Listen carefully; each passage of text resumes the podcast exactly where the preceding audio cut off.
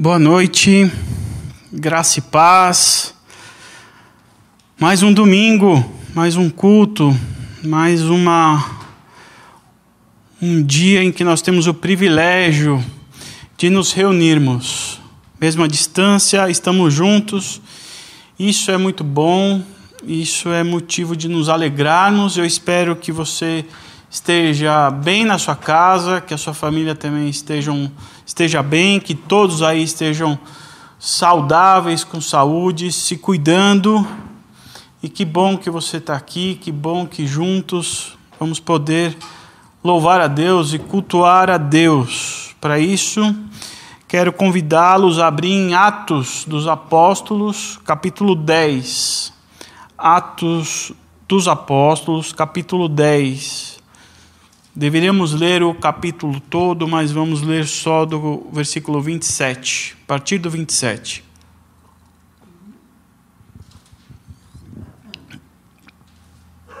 Atos 10, a partir do verso 27. De lição de casa, você já tem aí a obrigação de ler Atos a partir do verso 1 e aproveitem e leem também Atos 11, que é continuação da história. Diz assim o texto, Atos 10, a partir do verso 27. Conversando com ele, Pedro entrou ali.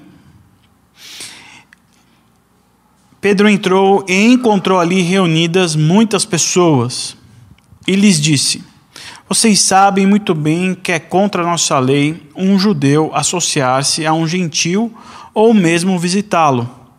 Mas Deus me mostrou que não deveria chamar impuro ou imundo a homem nenhum.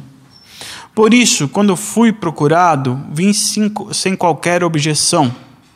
Posso perguntar por que vocês me mandaram buscar? Cornélio respondeu: Há quatro dias eu estava em minha casa orando a esta hora, às três horas da tarde. De repente, colocou-se diante de mim um homem com roupas resplandecentes e disse: Cornélio, Deus ouviu sua oração e lembrou-se de suas esmolas. Mande buscar em Jope a Simão, chamado Pedro. Ele está hospedado na casa de Simão, o curtidor de couro, que mora perto do mar. Assim mandei buscar-te imediatamente, e foi bom que tenhas vindo. Agora estamos todos aqui na presença de Deus para ouvir tudo o que o Senhor te mandou dizer-nos. Então Pedro começou a falar. Agora percebo verdadeiramente que Deus não trata as pessoas com parcialidade, mas de todas as nações aceita todo aquele que o teme e faz o que é justo. Vocês conhecem a mensagem enviada por Deus ao povo de Israel, que fala das, no... das boas novas de paz por meio de Jesus Cristo, Senhor de todos.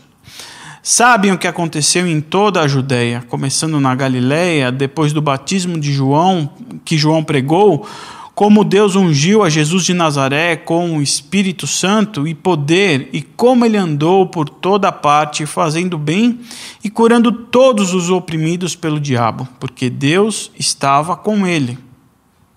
Nós somos testemunhas de tudo que ele fez na terra dos judeus e em Jerusalém, onde o mataram, suspendendo num madeiro.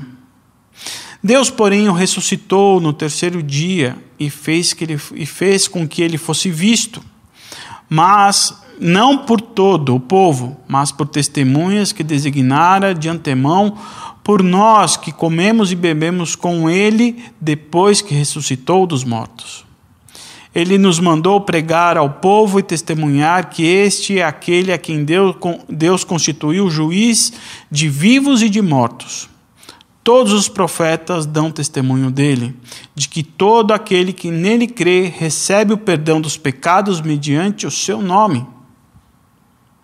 Enquanto Pedro ainda estava falando essas palavras, o Espírito Santo desceu sobre todos os que ouviam a mensagem. Os judeus convertidos que vieram com Pedro ficaram admirados que o dom do Espírito Santo fosse derramado até sobre os gentios pois os ouviam falando em línguas, exaltando a Deus. A seguir, disse Pedro: Pode alguém negar a água, impedindo que esses sejam batizados? Eles receberam o Espírito Santo como nós. Então ordenou que fossem batizados em nome de Jesus Cristo.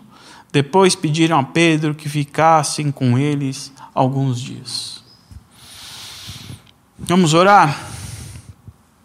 Senhor Jesus, obrigado, Deus, por esse texto, por essa mensagem, por tamanha revelação é, de tudo que o Senhor fez, de tudo que o Senhor nos mostra, de tudo como o Senhor construiu, Pai. Muito obrigado por o privilégio de podermos estar aqui com as Sagradas Escrituras abertas diante de nós e nesse momento eu peço que o Senhor venha nos ministrar, que o Senhor venha falar aos nossos corações, que o Senhor venha nos ensinar aquilo que é preciso, aquilo que é necessário. Que o Senhor faça nos crescer, Pai, que nós possamos é, crescer como corpo, como indivíduos, mediante a Sua palavra e mediante a Sua vontade, Deus. Que o Espírito Santo se faça presente no nosso meio, nos enchendo, nos capacitando, nos mostrando a verdade, nos guiando a todo o caminho de verdade, Pai. É o que nós te pedimos nessa noite, em nome de Jesus. Amém. Bem, quem escreveu esse livro é Lucas. É, a segunda parte do Evangelho de Lucas é também conhecido como o livro de Atos dos Apóstolos. E nesse livro, nesse segundo evangelho, ou na segunda parte do Evangelho de Lucas, ele nos revela todo o cuidado que Deus teve de concretizar o seu plano. Né? Se o Evangelho é, nos revela o nascimento, a, a vida e a morte de Jesus Cristo, nosso Salvador, o livro de Atos ele mostra para nós o avanço do plano de Deus para todos os povos. Primeiro a gente vê isso com Pedro depois a gente vê isso com Paulo. É a expansão das boas novas além de Israel, transpondo os muros de Israel. Lucas ele vem nos revelar exatamente aquilo que Jesus, no capítulo 1 de Atos, no versículo 8, pediu para que os apóstolos fizessem, que é que eles fossem testemunhas em Jerusalém, em toda a Judéia, Samaria e até os confins da terra. O propósito de Deus é que as boas novas não só ficassem com os judeus, mas que ficassem com todos os povos. Assim, a libertação, a salvação, o perdão dos pecados não era uma exclusividade do povo judeu. Afinal, essa foi a promessa que Deus fez a Abraão. Deus disse para Abraão que, por meio de Abraão, todas as famílias da terra seriam abençoadas.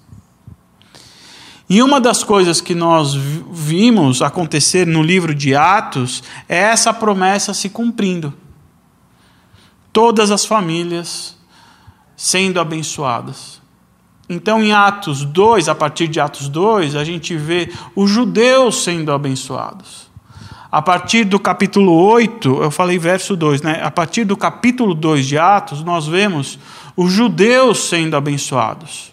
A partir do capítulo 8 de Atos, a gente começa, logo depois da morte de Estevão, a gente percebe o evangelho se expandindo e chegando até os samaritanos, aqueles que eram meio judeus. E aqui, no capítulo 10, depois da conversão de Paulo, no capítulo 9, a gente vê o evangelho chegando aos gentios por meio da vida e da família de Cornélio. Então, o capítulo 10 de Atos, ele começa contando a história de quem era Cornélio.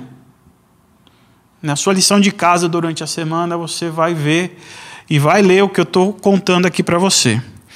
O Cornélio ele era um centurião romano que servia em Cesareia.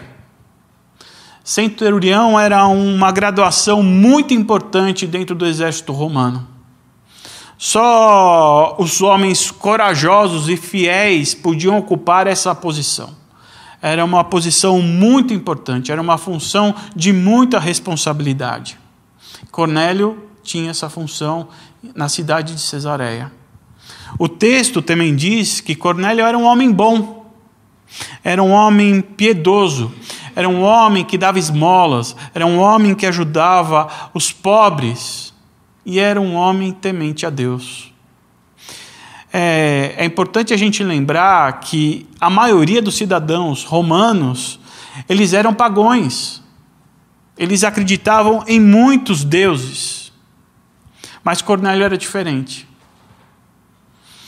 Muito provavelmente por conta dele estar servindo junto aos judeus, servindo no exército romano junto aos judeus e convivendo perto dos judeus, ele começou a acreditar e a cultuar um único Deus.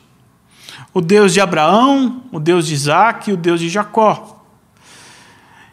E assim Cornélio era um centurião romano justo, bondoso, que orava ao Senhor, muito provavelmente cultuava o Senhor no templo ou na sinagoga, e era um homem muito respeitável por toda a comunidade judaica. Havia reconhecimento por parte dos judeus quem era Cornélio e aquilo que ele fazia, a quem ele orava. Até que ele teve uma visão. Um dia Cornélio estava lá em sua casa, ele teve uma visão um anjo de Deus apareceu para ele e disse: Suas orações e sua generosidade chamaram a atenção de Deus. Agora mande seus homens irem até Jope buscar Pedro. Jope é a mesma cidade de Jonas. Se você lembra da, da história de, jo, de Jonas, Jope é a mesma cidade. Pedro ele estava na casa de Simão, um curtidor de couro, em Jope estava hospedado lá, era uma cidade próxima. Então, Cornélio manda ordem, dá uma ordem aos seus, seus homens ir buscar Pedro na casa de Simão, o curtidor de couro. Enquanto os homens estavam indo a Jope, Pedro teve uma visão. Era perto da hora do almoço. Pedro tinha fome mas ele resolveu orar no terraço. Era uma cidade, é uma cidade praiana e provavelmente ele estava vendo o mar, contemplando o mar, orando e com fome. E a visão que ele teve foi um, o céu se abrindo, um lençol descendo, nas suas pontas amarradas por cordas, e nesse lençol tinha todos os tipos de animais. O lençol foi descendo até o chão. E uma voz, que era a voz do Senhor, disse a Pedro: Mata e coma. Mata e coma. Pedro, com fome, querendo comer, tem uma visão de todos os animais. Um banquete. Eram animais répteis, aves, quadrúpedes. E Pedro ouviu, mata e coma. E Pedro disse: Epa, não, não, não, não, de jeito nenhum. Eu nunca comi isso e nunca vou comer nenhum tipo de comida impura ou imunda. Está lá na lei de Moisés, a lei não permite, eu não vou comer. Mas o Senhor, aquela voz, insistiu e falou: Não chame de impuro o que Deus purificou. Mas Pedro também insistiu, falou: Não. Por três vezes. Três vezes Pedro recusou, até que o lençol foi recolhido aos céus. Pedro ficou refletindo no, na visão que ele teve, ficou tentando entender o significado. Enquanto Pedro estava raciocinando, é, assimilando o que a, acontecia, o Espírito Santo o visitou. Disse: Olha, três pessoas estão indo te procurar recebam e vá com eles. E de fato os homens bateram a porta da casa do Simão, curtidor de couro. Pedro está aí? Tá. Ah, já sei quem é, estou indo. Pedro os recebe, eles ficam hospedados naquela noite na casa do Simão, curtidor de couro, e no dia seguinte, logo pela manhã, eles vão à casa de Cornélio. A gente está aqui, nesse texto, diante um marco histórico do Novo Testamento. É emblemático essa passagem. Lucas ele está no meio das, das, de uma narrativa mais emblemáticas que ele escreveu do ponto de vista de expansão do Evangelho, do cumprimento da promessa do Senhor. Era através de Cornélio que Deus estava derrubando a última muralha entre o povo, entre os povos, ou seja, o Evangelho estava chegando nos confins da terra como Abraão tinha prometido, como Jesus tinha dito para que eles fizessem. Mas o que eu quero que vocês percebam, além desse fato histórico e magnífico aqui da narrativa de, de Lucas, é que além desse fato, a gente pode também aprender muito com as atitudes de Cornélio e a de Pedro. Olha só, versículo 24 a gente vê Pedro chegando à casa do Cornélio, onde os amigos e os parentes estavam aguardando. E quando Pedro entrando na sua casa, Cornélio se curvou para adorar Pedro. E Pedro imediatamente o repreendeu, dizendo: Não faça isso. Não faça isso. Eu sou um homem igual a você. Que a gente percebe com esse ato é que, apesar de Cornélio ser um homem bom, um homem justo, um homem piedoso, um homem que orava, ele pouco sabia sobre adoração. Porque quando você sabe o que é adoração, você só adora um Senhor, não importa qual seja. Adoração é para um Senhor. Jesus nos ensinou isso. Mateus 6, versículo 24. Vocês podem adorar dois de... vocês não podem adorar dois deuses ao mesmo tempo. Amando um Deus, acabarão odiando outro. A adoração a um alimenta o desprezo pelo outro. Quando Cornélio reverencia Pedro, ele mostra que, apesar das suas boas intenções, ele está completamente equivocado no que ele faz e no que ele pensa em, tempo, em termos de Deus. O fato de Cornélio ter boas atitudes não significa que, de fato, ele estava adorando a Deus por completo. Na verdade, o que estava acontecendo com Cornélio é que, apesar de muito bem intencionado, o que ele estava fazendo era o uso da sua moral, de bons costumes, um pouco da lei, apesar dele não ser um judeu, para se relacionar com Deus. Era uma relação do, da qual Cornélio mesmo produzia Cornélio produzia isso com as suas próprias mãos. Ele tirava o dinheiro do bolso e dava para os pobres porque ele achava que tinha que fazer isso. Ele orava a Deus e, mesmo com um coração de boas intenções, ele fazia porque ele via os judeus fazendo isso.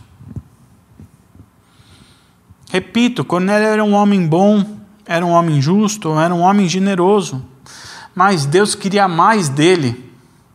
Deus não queria somente essas coisas, Deus queria mais. Explico.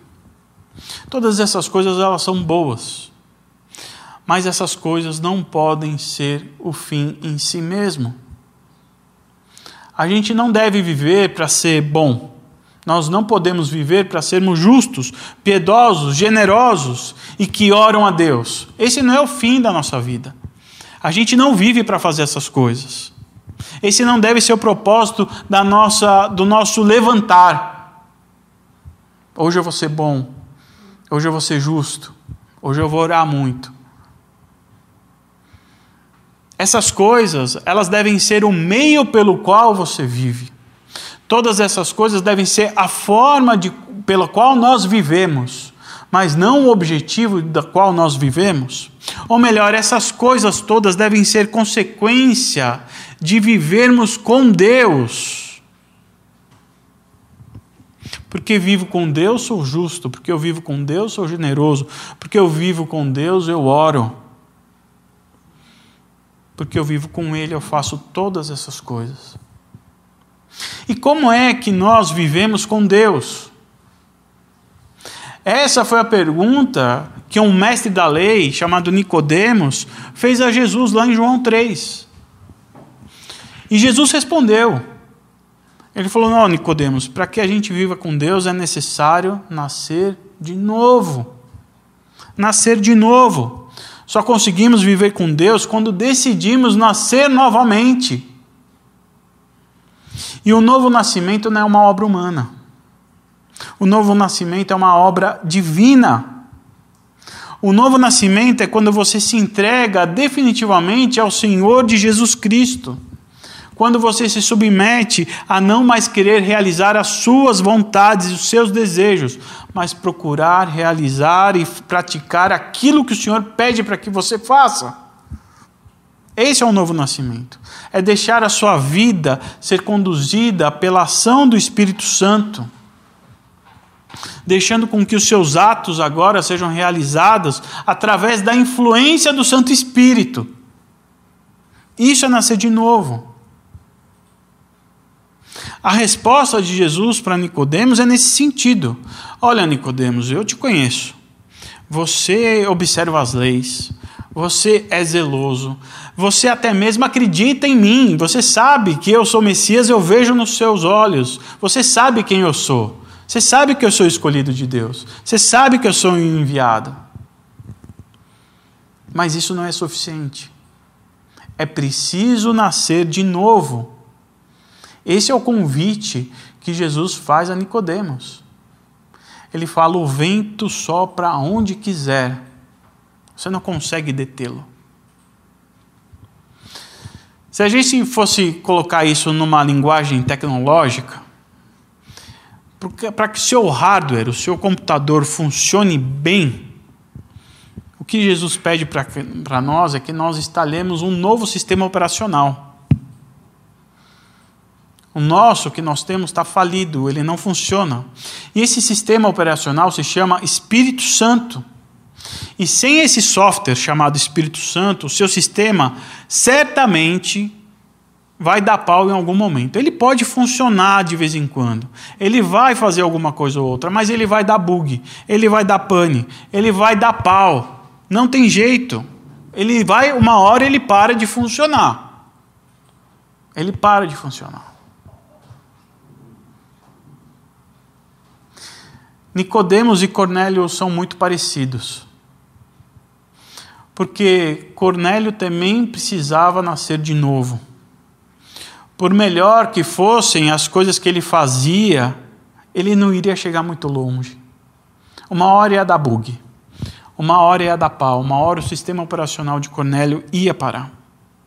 E por esse motivo que Pedro está na casa de Cornélio, para mostrar a ele como é uma vida verdadeira, como se vive com Deus, como se nasce de novo.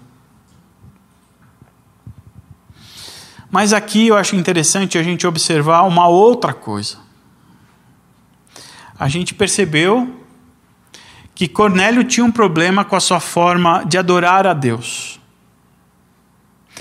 Mas parece que Pedro também estava tendo o mesmo tipo de problema.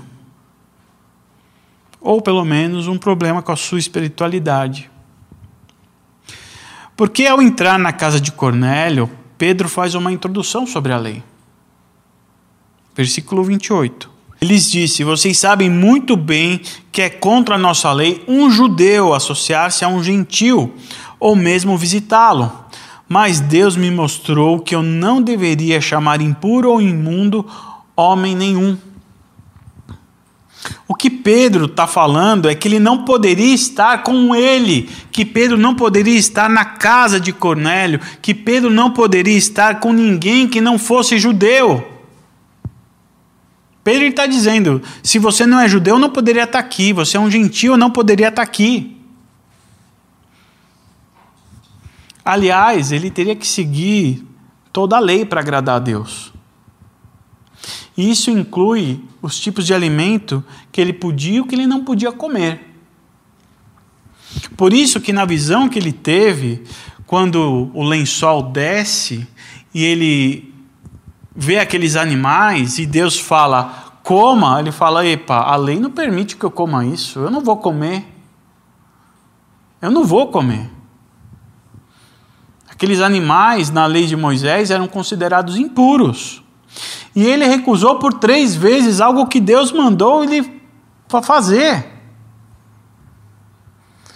Porque se uma, se uma coisa que nós não devemos fazer é quando nós recebemos uma ordem de um Senhor, é dizer não para essa ordem. Se nós nos submetemos a um senhorio, quando o nosso Senhor pede para que façamos alguma coisa, a gente não fala não. E parece que Pedro é campeão nessas coisas, né? Três vezes ele falou não. Uma história que nós já vimos isso em algum lugar. E da mesma forma, Pedro não poderia estar na casa de Cornélio, porque Cornélio era um gentil e a lei também não permitia. Se Cornélio era um centurião romano, Pedro era um apóstolo, um pescador que entregou a sua vida a Jesus. Pedro andou, viveu conviveu e aprendeu com Jesus. Pedro andou sobre as águas. Pedro andou sobre as águas. Pedro viu Jesus na cruz. Pedro viu Jesus ressurreto. Pedro foi o cara que no dia de Pentecostes, em um único sermão, ele converteu mais de 3 mil pessoas. Ele era o cabeça dos apóstolos, ele era, ele era o que chefiava os doze. Pedro, nesse momento, era líder da igreja em Jerusalém. E nesse momento aqui, no livro de Atos, ele já tinha levado as boas novas, tanto para os judeus quanto para os samaritanos.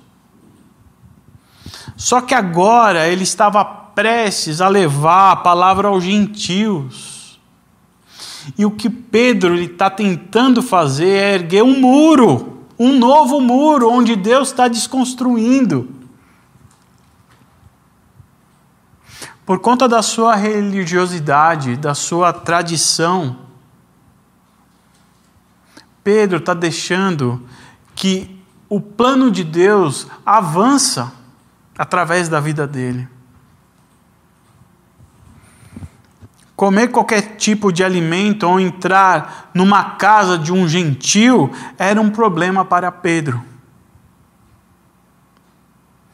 A impressão que nos dá é que ele não ouviu Jesus dizer lá em Mateus 5,17: Não pensem que vir que vim abolir a lei ou os profetas, mas vim, não vim abolir, mas cumprir. Jesus disse isso no Sermão do Monte. Pedro estava presente. O que parece é que Pedro ele não tinha a clara visão entendimento que nós, sentados nas nossas cadeiras em pleno 2021, com as nossas Bíblias na mão, temos sobre isso. É difícil a gente querer cobrar de Pedro nesse momento. Para nós é fácil. A clara visão que ele poderia ter é que a lei e os profetas falavam de Cristo, apontavam para Cristo. E agora que esse Cristo veio, não é mais necessário é, não comer certo tipo de alimento, nem deixar de conviver com outros povos. Acontece que Pedro ainda estava muito enraizado na sua tradição na sua cultura milenar, milenar e na sua prática religiosa que se passou de geração por geração, por geração e por geração. Mas Deus quebra esse muro da religiosidade. Deus quebra esse muro da, da tradição na vida de Pedro. Por isso ele dá aquela visão do lençol descendo sobre os animais que ele poderia comer ou não poderiam comer. E ele percebe isso. E ele percebe que é hora de avançar. ele é, percebe que é hora do evangelho ir além. É hora dos gentios também receberem as novas, as boas novas do evangelho. E agora, na casa de Cornélio, Pedro está pronto para avançar. Olha o que diz o versículo 34 e 35. Então Pedro começou a falar: Agora percebo verdadeiramente que Deus não trata as pessoas com parcialidade, mas de todas as nações aceita todo aquele que o tema, teme e o faz o que é justo. Na visão, Pedro entendeu. E Pedro não perde mais tempo e começa a anunciar as boas novas e a falar que ele foi testemunha e viu tudo que Jesus fez. E diante de corações sinceros, não pode acontecer outra coisa a não ser esses corações experimentarem a delícia do Espírito Santo. Quando a sua, quando Cornélio, sua família e seus amigos estavam lá todos ouvindo, ouvindo a mensagem de Pedro, os seus corações foram abertos. Imediatamente foram abertos. Cornélio, sua família e seus amigos creram na mensagem, se arrependeram, aceitaram Jesus como seu Salvador ali. E isso foi antes de Pedro terminar de falar. Todos que estavam ouvindo ali, Pedro, antes que ele terminasse, antes de, dele dizer amém, todos, todos foram batizados com o Espírito Santo. Todos. Acontecendo a mesma, a mesmíssima coisa que aconteceu no dia de Pentecostes em Atos 2. Só que agora para os gentios. É mais uma vez o Espírito Santo deixando todos em pé de igualdade. Não havia mais diferença entre ninguém. Todos eram irmãos, porque todos tinham o mesmo Pai. Pedro ele percebe esse mover de Deus e que Deus havia aceitado os gentios como sua família. E a igreja precisava fazer o mesmo. E logo em seguida, o que Pedro faz é isso: é acolhê-los na comunidade, acolhê-los na igreja. E a forma que Pedro fez isso é batizando nas águas. É chancelando e reconhecendo a legítima conversão de todos aqueles que estavam lá presentes. Se batizaram. E como eu disse, essa é uma das histórias mais emblemáticas aqui do Novo Testamento e principalmente do livro de Atos. É um divisor de águas, onde os muros definitivamente foram destruídos. Como Paulo afirmou na carta aos Efésios, capítulo 2, versículo 11: Agora, por causa de Cristo, que morreu da forma que morreu, derramando o seu sangue, vocês que estavam excluídos de tudo, isso agora participam de tudo. O Messias ajustou as coisas entre nós e por isso estamos juntos nisso, tanto os inimigos não judeus, quanto os judeus que são de dentro. Ele derrubou o muro que usávamos para manter-nos separado, separados. Ele revogou o código da lei que se tornara tão cheio de pormenores e notas de rodapé que mais atrapalhava do que ajudava. Então ele começou de novo. Em vez de continu continuar com dois grupos de pessoas separados por séculos de animosidade e desconfiança, ele criou um novo tipo de ser humano, um novo começo para todos. Para todos. E por que, que essa história tão emblemática e tão importante de Lucas ela é importante para os nossos dias. Que diferença essa história pode trazer para nós nos dias que nós estamos vivendo hoje? Temos vivido dias que não são fáceis. Temos falado isso semana por se, a, semana a semana. São tempos difíceis, dias de muita insegurança e de desafios quase que diários. Todo dia muda uma coisa, cada hora muda uma coisa, cada hora uma notícia.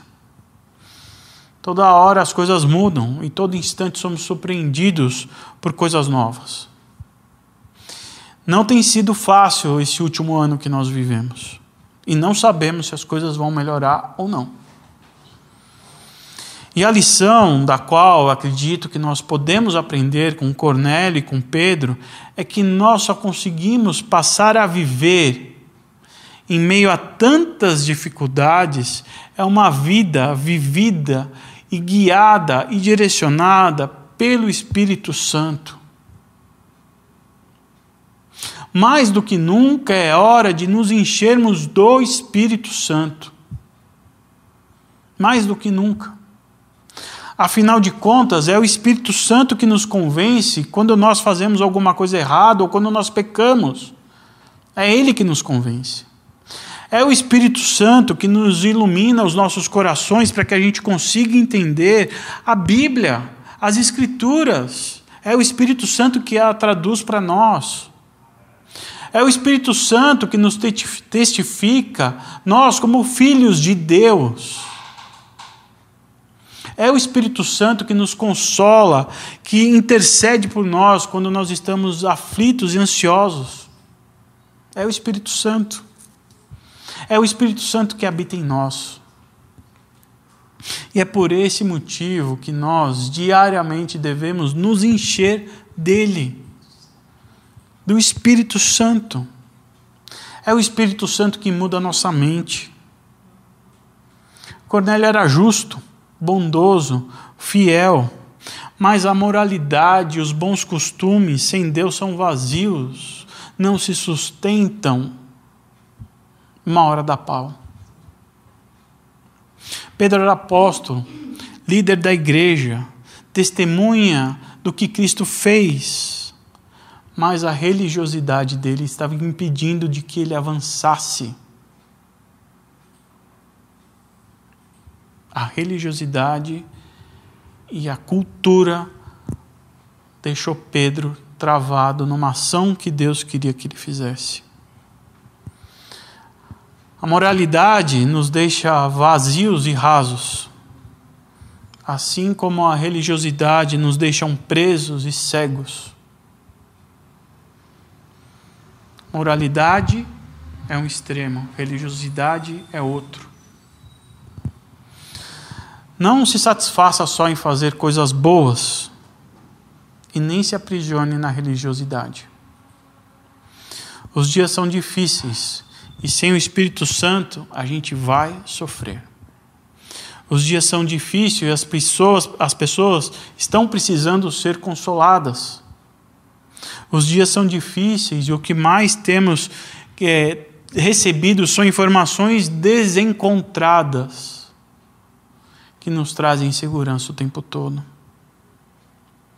Se nós nos enchermos do Espírito Santo, a gente vai conseguir viver melhor.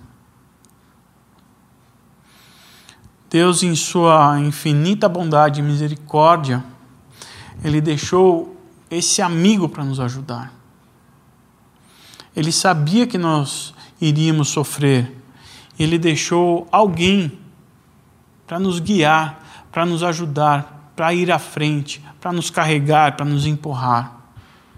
É hora de buscarmos, buscarmos, buscarmos, buscarmos nos encher desse Santo Espírito. É tempo de abrirmos nossos corações e nos entregarmos a Ele. Talvez todo dia você tenha que fazer isso. Todo dia. É tempo de levarmos os Pedros da vida para dentro da nossa casa, para ouvirmos os Pedros falarem e testemunharem sobre Jesus Cristo. É tempo. É tempo de a gente reunir a família e os amigos para experimentar as delícias do Espírito. É tempo, é hora. É hora. Eu queria terminar lendo um texto Isaías 61. Esse é o mesmo texto que Jesus, quando foi na sinagoga, abriu o rolo e pregou. Foi ali que ele afirmou ser o Messias. E ele usou esse texto. Esse texto que é um bálsamo. É inspirador. É um texto que fala de Jesus. Isaías profetizando Jesus. E lá em Lucas, há o relato de que Jesus abre o rolo e fala, lê esse texto falando dele mesmo. Isaías 61, versículo 1. O Espírito eterno do Eterno, o Senhor está sobre mim, porque o Eterno me ungiu. Ele me enviou para pregar as boas novas aos pobres, curar os de coração partido, anunciar a liberdade aos cativos e o perdão a todos os prisioneiros. O Eterno me enviou para anunciar o ano da sua graça, a celebração da data em que Deus destruiu os nossos inimigos e consolar todos os que choram, para cuidar das necessidades de todos os que sofrem em Sião e entregar a eles flores de esperança em vez de cinzas, mensagens de alegria em vez de notícia de calamidade. Um coração de louvor em vez de um espírito angustiado. O nome dele será mudado para carvalhos de justiça, plantado pelo Eterno para mostrar a sua glória. Que a gente possa se encher do Espírito Santo, para que as pessoas nos reconheçam como carvalhos de justiça como madeiras firmes e fortes, porque em nós está o Espírito Santo. Em meio a tanta aflição, as pessoas podem nos reconhecer como carvalhos de justiça, levando uma vida repleta e plena. É tempo, é hora, e Jesus quer restaurar os nossos corações.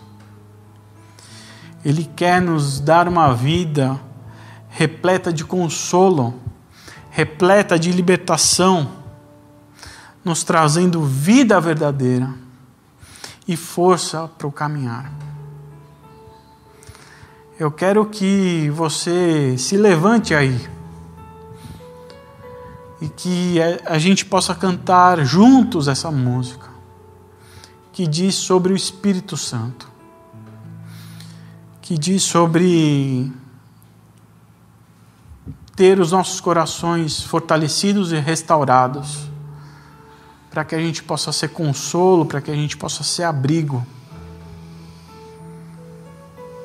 Que você em pé aí na sua casa, põe a mão no seu coração e louve de todo o coração a Deus, fazendo dessa música a sua oração nesse domingo em que nós estamos cultuando a Deus e depois a Letícia ora por nós.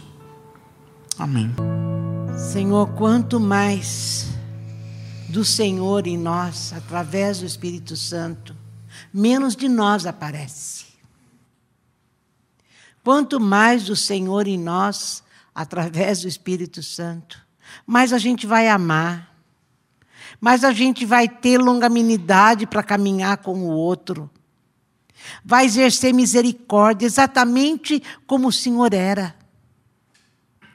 Senhor, nós precisamos mesmo, no nosso caos, como era antes, quando tudo começou. Havia caos sobre toda a terra e teu espírito pairava, gerava vida onde havia morte. Obrigada, Deus, obrigada porque tudo partiu do Senhor, tudo veio do céu. Tudo veio do céu. Jesus já tinha ido e o Senhor continuou procurando o homem. Senhor, eu não sei quantas pessoas tinham ali na casa de Cornélio, com a família, com os amigos, mas era tudo plano teu. O Senhor do céu enviou o teu espírito. Senhor, nós dependemos dele. Hoje está em nós, nós precisamos mais e mais. Espírito Santo, Espírito Santo, reconhecemos, reconhecemos a nossa dependência. Precisamos mais e mais de Ti. Vem nos libertar desse caos que estamos vivendo e desse caos que ainda há dentro de nós. Queremos ser aquilo que Ele nos chamou para ser. Louvado é o Teu nome, Espírito Santo. Muito obrigada. Muito obrigada pela revelação de Jesus Cristo. Muito obrigada. Até isso veio de Ti. Muito obrigada, Senhor.